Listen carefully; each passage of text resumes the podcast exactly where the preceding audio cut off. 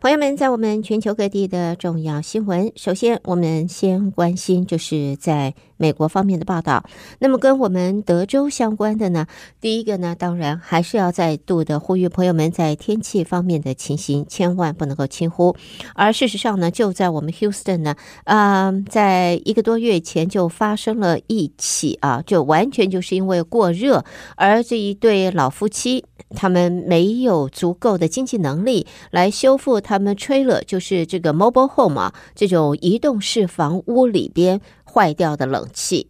这很不幸的，呃，两位老夫妻和他们的狗狗，结果在这个移动房屋里边因为过热而死亡了。所以呢，在这里要提醒朋友们啊，天气如此炎热，如果你知道在你的社区里边有独居的。老人家，或者你的朋友、你的朋友圈、你的亲戚方面，你知道有独居的老人家，希望你能够多为关怀一下，他们是否有足够的就是适宜的室内的温度，而因为高热造成人命损失的这种，呃，这种惨剧啊，这种遗憾，希望在大家一起努力的情形下，能够减少它发生。好，接着呢，我们再看到的呢。这是墨西哥的外交部就在昨天说，因为德州的当局在美国跟墨西哥边界 Rio Grande 啊，这个格兰河所设的浮标围栏上发现了一具尸体，再度也是对这种浮动围栏的安全表达了担忧。德州政府是上个月在呃 Rio Grande 装置了浮标栅栏时，就说这些浮标有帮助来阻止试图经由这条危险河川进入德州的非法移民。那么，根据在美国司法部，同样的对于这样子的浮标设置也持反对的态度。而美国司法部在上个月还对德州提起告诉，说这些围栏威胁到航行以及公共安全，并且有人道主义的疑虑。而谈到了这呃这样子的情形啊，这个人道主义，我们也看到华盛顿的消息，有两个关注拉丁美洲的非政府组织也在昨天发布新的报告，说美国的边境警察在处理美墨边境移民问题时，持续的侵犯人权，却没有人向他们就责。根据拉丁美洲华盛顿办公室和基诺边境倡议所做的报告，这些移民在拘留期间因为不明原因死亡，边境人员还会使用辱骂性的言语或拒绝提供食物，以及拆散移民家庭。美国海关和边境保护局也没有立即回应，就是媒体这个报道方面的置评要求。而从二零二零年以来，这两个组织就指出，边境巡逻员在还不清楚是否面临迫在眉睫的威胁下使用武力，或没有办法避免遭拘留者丧命，导致已经有十三起移民的死亡事件。好，下边我们再看美国史上最重要的审判，就是美国在诉呃控诉前总统川普的案子。主审法官则在呃在这里呢，可以看到他曾经审过多起二零二一年一月六号国会山庄攻击延伸的案件，并且也对若干参与者严惩不贷。在联邦地区法院法官过去也曾经审理过前总统川普的案子，在二零一。二一年十一月，做出了对川普不利的判决。最出名的就是才是总统并不是君主。美国第四十五位总统川普现在被控图谋推翻由民主党籍候选人拜登胜出的二零二零年大选结果。六十一岁的这个联邦地区法院的法官楚坎，他获派扛起这一个历史性的案件，他的审理的重责。华府联邦地区法院十多位法官在随机挑选之下，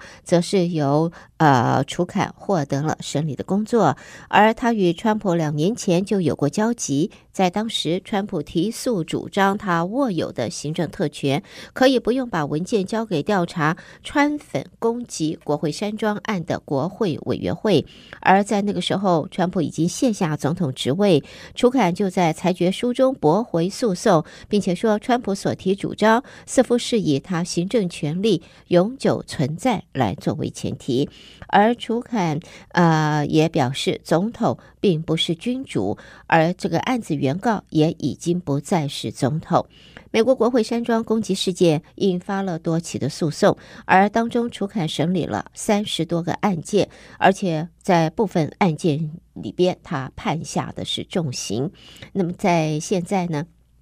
呃，可以看到呢，就是美国现在提起控告，那么控诉川普，呃，这个法官已经出炉了。那么对于国会的攻击的涉案人，将会是严惩不贷。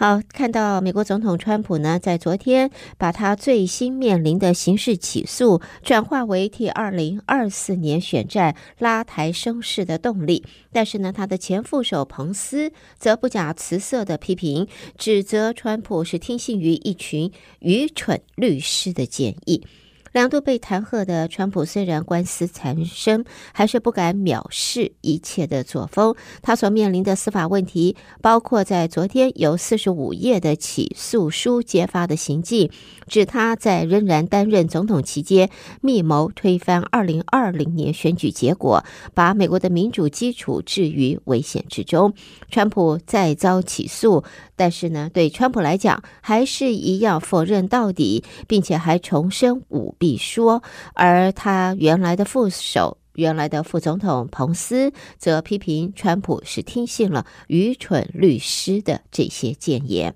而川普在现在的诉讼费用啊，那可是真的烧钱啊，几乎已经要掏空了他的竞选金呃这个金库了。川普原本几乎是不筹现金的，这是超级富有人啊！但是呢，他的联合筹款委员会在今年的上半年帮他筹集了五千四百万美元，的确比其他的竞选的共和党提名对手都来得宽裕，来得多。但是现在因为一连串的司法调查，他的法律费用烧掉了数百万美元，也正在迅速的烧消耗川普的资金来源。现在呢，看到了，呃。银根现在收紧了，这个在他的呃，这我们讲呢，在川普的这所谓的支持的这一些委员会里边的银钱啊，银弹已经不够了，所以川普也现在又再度呼吁他的支持者、他的川粉、他的铁粉们赶快踊跃捐款。根据这个报道，川普是在昨天在 Truth Social 啊，真相社交的网站发帖，他形容自己在这一次的竞选当中是非常成功，而且名望领先的同时还遭人针对，所以现在呢，要让美国再次伟大，比任何时候都更伟大。现在呼吁他的铁粉赶快继续的捐钱支持他往下走。好，朋友们，关心完了在美国的这些跟政治相关的，我们来看跟科技相关的。微软的研究人员说，一个和俄罗斯政府有关联的骇客团体锁定了数十个全球组织，佯装为技术人员，在微软的通讯平台 Teams 与用户聊天，来窃取用户登入账密的资料。微软研究人员发文表示，这些高度锁定的社交工程攻击，五月底以来已经对最少有四十个全球组织发动攻击了。而在现在呢，微软正在调查这个攻击的情形。俄罗斯驻华盛顿大使馆并没有立即回应，就是媒体对于这一则新闻报道的这个要求。研究人员也说，微软已经限制行动者利用这些网域。持续调查这种行为，同时还会致力降低攻击所造成的冲击。好的，朋友们，这就是带给大家在美国方面的重要新闻。你收听的是德州中文台，我是胡美健。在美国新闻之后，下边焦点转到呃国际新闻，我们一同继续关心。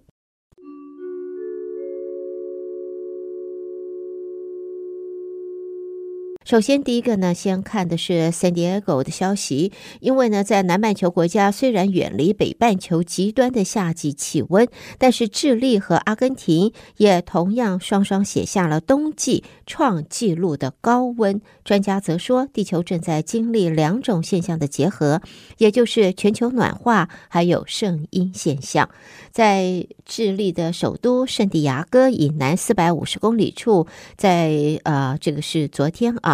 呃，记录到摄氏二十四度的异常高温，预计呢，在今明两天的气温也差不多。而同样，阿根廷国家气象局的记录，首都布宜诺斯艾利斯，它的气温也超过了摄氏三十度，创下有记录以来八月一号的最高的气温。好。另外，我们往下看到阿姆斯特丹有一艘载有超过三千辆汽车的货船，上个月在荷兰的外海起火了。荷兰当局则在今天说，这艘货船的残骸正在被拖到港口来进行后续打捞作业。从德国驶往埃及的这艘货船是在七月二十六号窜出的火苗，而荷兰基础设施及水利管理局在声明中说，船只的残骸会。由目前的地方往北边拖到附近的港口。荷兰基础设施及水利管理局说，船只大多数地方都经过检查，没有迹象显示再度会起火，而且船船上目前的状况稳定。在总部位于日本的船舶租赁公司川崎汽船上个月就通报说，船上一共三千七百八十三辆的车子，还包括了其中有四百九十八辆是电动车呢。另外呢，在日本不久以前宣布呢，就是在核废水经过处理以后，现在已经可以安全的排入海中，但是呢，还是引起了在国际间在环保方面以及卫生方面的专注。在欧盟、挪威、冰岛都在今天撤销了在二零一一年福岛核子事故之后对日本产品食品的这日本生产食品的进口限制。欧盟执委会相关规则也即日生效。目前实施进口限制的还有的是台湾、韩国、中国等九个国家或地区。在现在，欧盟执委会认为，基于监测等科学知识，撤销限制是妥当的。与欧洲议会及成员国进行过协商。欧盟执委会主席范德赖恩是在七月十三号在布鲁塞尔与日本首相岸田文雄举行定期领袖磋商之后，宣布要撤销对日本的相关限制。欧盟执委会是在七月十四号的公报中刊载包括撤销限制的相关规则，表示。二十天之后生效。福岛第一核电厂核子事故之后，世界各国和地区就出于对放射性物质污染的担忧，纷纷对日本产的农林水产品和食品实施了进口限制。最多的时候还达到五十五个国家或地区。不过，在二零二一年，英国则在二零二二年撤销了限制之后，现在数量逐渐减少了。而日本媒体报道，日本大学美式足球队员现在涉嫌持有大麻等违禁药品。现在，日本警视厅已经在今天前往位于东京都中野区的美式足球队的学生宿舍去搜索了。日本大学美式足球队曾经在二零一八年也因为恶意犯规、情报对手受到禁赛处分等之后再重新的出发，同样是涉嫌违反大麻取缔法。那么在媒体也报道，在日本警方日前也逮捕了朝日大学的一名大三的学生。好，日本的任天堂啊，朋友们玩游戏绝对知道的 Nintendo，这不玩游戏的也听过，就像没吃过猪肉也看过猪走呃猪走路的，这个就是 Nintendo，全世界都知名的。那么日本的 Nintendo 在今天宣布。在最新的《萨尔达传说》游戏强劲销售带进下，Switch 游戏主机四到六月季度销售量达到了三百九十一万台，已经超越去年同期记录了。所以，朋友们，如果你也买了 Switch，游戏主机，你也贡献了一分的力量。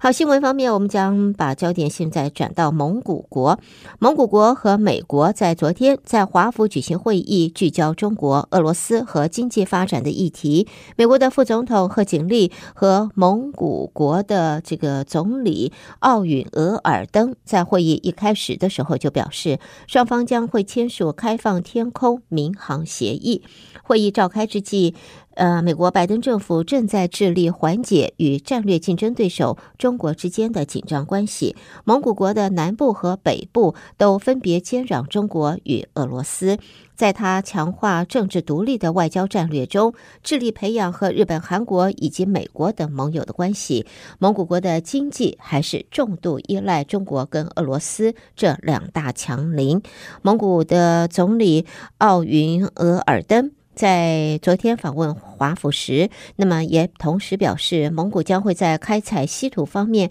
深化与华府的合作。不过呢，他也提出警告，美国与中国之间的新冷战可能会伤害全球的经济。蒙古本身就蕴含丰富的稀土和铜矿矿藏的这个，对于包括国防设备在内的高科技应用，以及美国总统拜登积极推动汽车市场电气化来协助因应气候变迁是至关重要的。那么，蒙古的这个总统也说，美国是蒙古的重要战略第三邻国。蒙古与美国在稀土和重要矿物方面的合作，表示已经在进行当中。那么，并且将会依据蒙古矿业及重工业，呃，与美国国务院今年六月签署的备忘录来深化彼此的合作。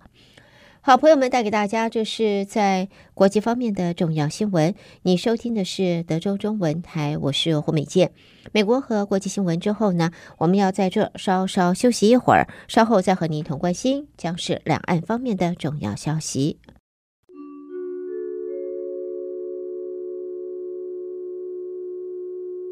第一个呢，先看到来自上海的消息，在中共政治局常委蔡奇今天在北戴河看看望休假专家啊，还要专家们深入学习习思想，显示在外交和军队高层人事大变动之际，商讨重大问题的北戴河会议近日即将要召开了。每年暑期邀请优秀专家人才到北戴河休假，这是在中国党和国家人才工作的一项重要制度性安排。参加今年休假活动的五十七位专家，都是中国科技前沿领域优秀人才代表，在各自领域都做出重要的贡献。受到总书记习近平的委托，蔡奇今天在北戴河看望暑期休假专家，也代表中共中央、国务院向专家人才问候，表示习近平和党中央高度重视人才工作。今年则是贯彻实践中共二十大精神的开局之年，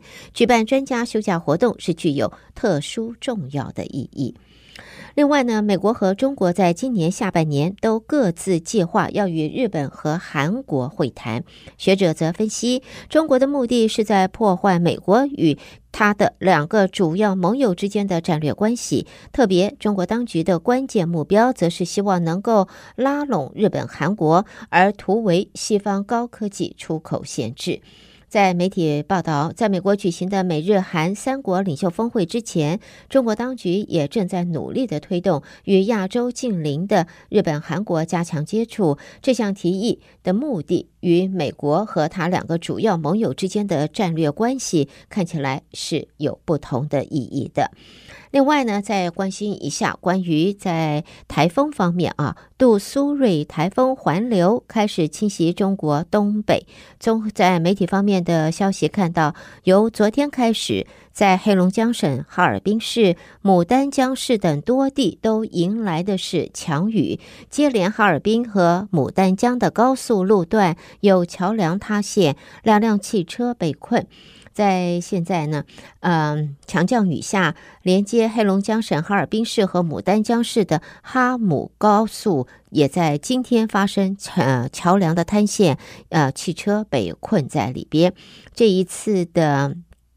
杜杜苏芮台风啊，现在把它的威力转到了东北。不过呢，在它才一离开不久的在北京或者河北方面呢，这个灾情还仍然在持续当中。受到杜苏芮影响，华北地区近期强降雨来势是凶又猛，部分的河道也出现了不同程度的涨水。根据河北省应急管理厅在昨天的消息，为了分治河道洪水，保障行洪安全，缓解京津防汛的压力，河北陆续启用了七处蓄滞洪区。分解供水十八亿立方公尺，而到目前为止，河北一共转移民众一百二十二点九万人，其中在蓄滞洪区转移了八十五点七二万人。而京津冀一体化，这是中国国家战略，目的就是要带动首都圈能的优势互补、联动发展。但是现实中，河北人还是经常有被牺牲的情绪，认为是为了要保障或配合。和北京自身受到了诸多的限制。好，接着我们再看到，在这个经济方面呢，因为美国和欧盟对中国去风险化持续影响到了相关的供应链，在全球的通货膨胀、经济成长放缓这些构成中国出口成绩欠佳之外，地缘政治风险现在也使得 Made in China 现在有相关的疑虑了。供应链的发展现在不以中国为中心了，在全球的通货膨胀、经济成长放缓。也抑制了消费者对中国商品的需求。根据南华早报的报道，中国在六月出口出现了二零二零年初以来最大降幅，年减百分之十二点四。对于大部分贸易伙伴都出现了下滑的情形。包括了发达经济体、新兴经济体，中国对俄罗斯出口则是年增百分之九十一。不过，俄罗斯仅仅占中国出口总额份的百分之三点四。而中国在近来也为了要呃促进经济，发行消费券、减税降费等等。不过，学者则发现，地方政府的实际执行效果并不如预期，尤其是企业获得退税之后，用于还贷款，而不是投资生产，这活钱变成了死钱，而政府又因此收入而大减了。这是来自上海方面的报道，在呃这个消息看到呢。在目前，中国的消费券多指向特定商品或品类，可以广泛使用的范围是有限的。更多类似商家优惠券的性质，而影响到消费券的受众面。消费券比较多采用线上的发放方式，部分商家和居民都缺乏了参与的管道，所以在中国减税政策的效果也因此打了折扣，并没有好好的激发投资政府，呃，激发投资，而政府的收入反而因此下降。好，新闻方面，我们在这里呢，呃，看到的是，继宣布和小鹏合作之后，现在德国的福斯汽车或者大众汽车正在与另外一家中国电动汽车的呃谈，这个是。叫做领跑啊谈判，并且预计会把它的技术用于旗下的捷达 Jetta。根据报道，就是在与小鹏合作的方式不同，这一次 Volkswagen 可能会买断领跑的某一代平台技术，用于自家旗下的品牌 Jetta。Jetta 则是 Volkswagen 在中国市场经营多年的品牌，它以比较低的价格来吸引年轻的顾客。朋友们，带给大家这是在中国方面的重要新闻。收听的是德州中文台，我是胡美健。在呃这个中国新闻之后呢，焦点将转到台湾方面。台北新闻主播会为朋友们播报，我们继续一同关心。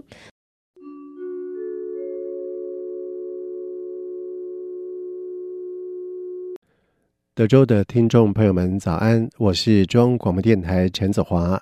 现在提供给您台湾今天的相关消息。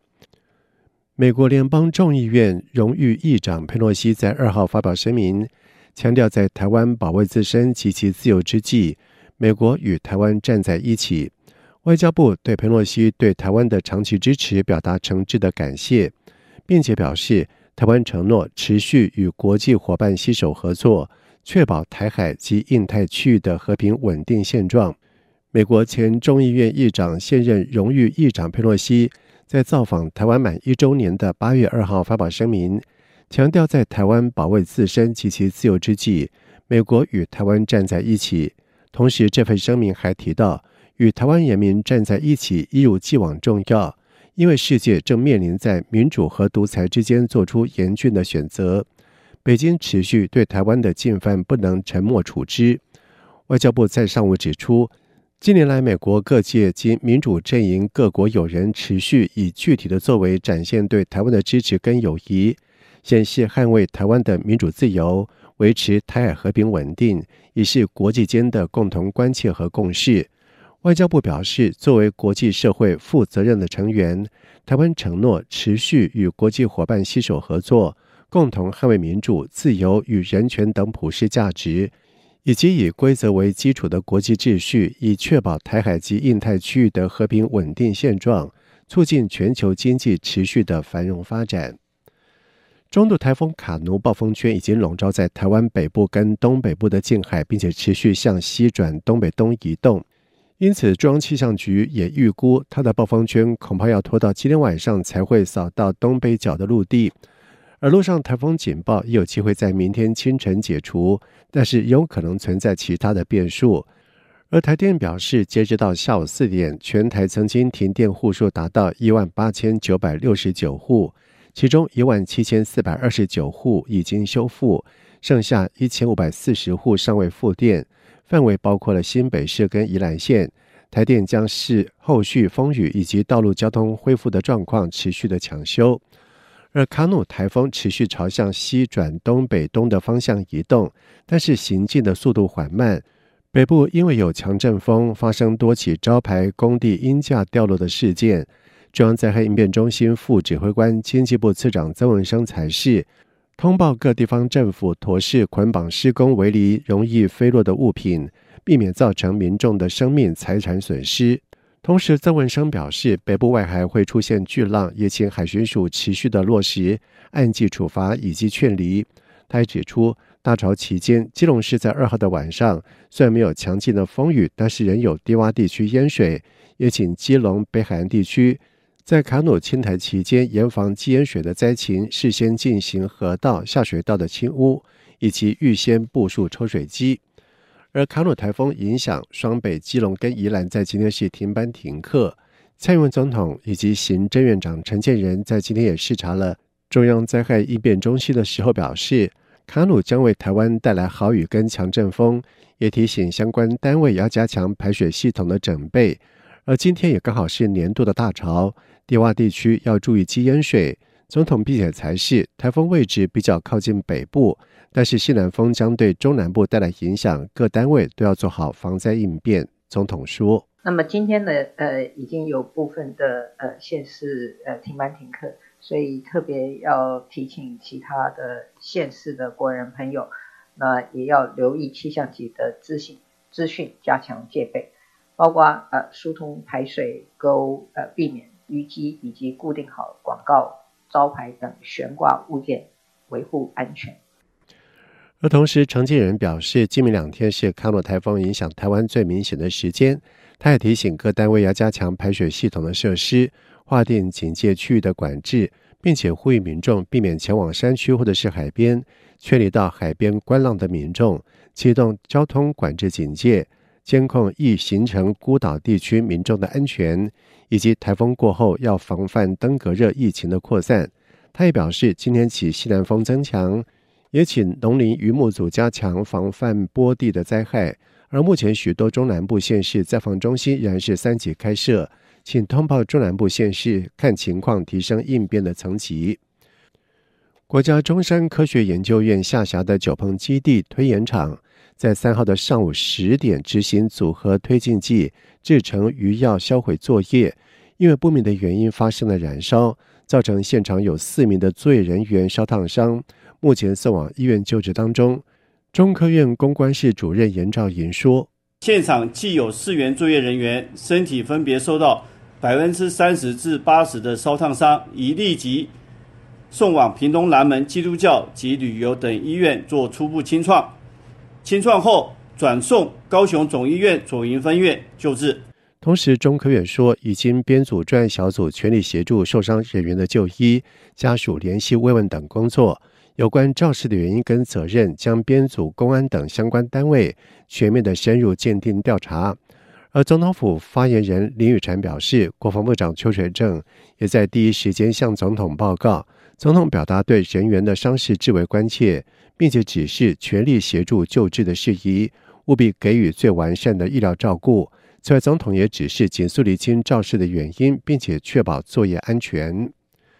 副总统赖清德在今天出席了本河安居社会住宅的动土典礼，他再度说明了，若当选总统，目标是在现有基础上，让社会住宅达到二十五万户，包租代管二十五万户，租金补贴五十万户，满足所有租屋族的需求，同时提高青年安心成家优惠贷款的金额。再透过囤房税以及全国总归户，避免炒作，让想要购物的民众都能够如愿。他说：“我们希望在蔡总统任内，跟未来我如果有机会的话，在我的任内，把租屋住户的所有的需求，我们都把它打造完毕。我相信呢，这在全世界许许多多国家比较的话，台湾在社会安全制度满足年轻人。”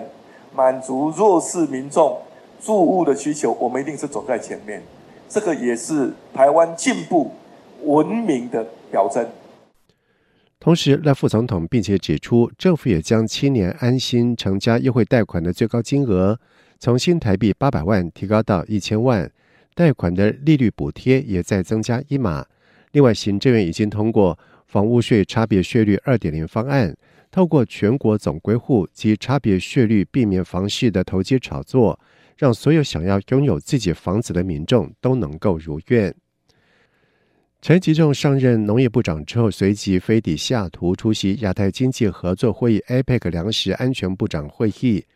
他二号和华盛顿州政要和通路业者交流，在台湾农水产品推广活动上，以台湾的俗宴“好康稻香报”。分享农业部揭牌的重要里程碑，以及宝岛石斑鱼。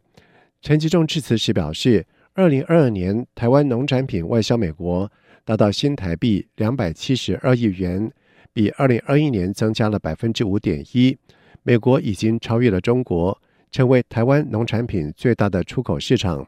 而华盛顿州有许多优质的农产品，包括了樱桃、苹果、咖啡，深受台湾消费者的喜欢。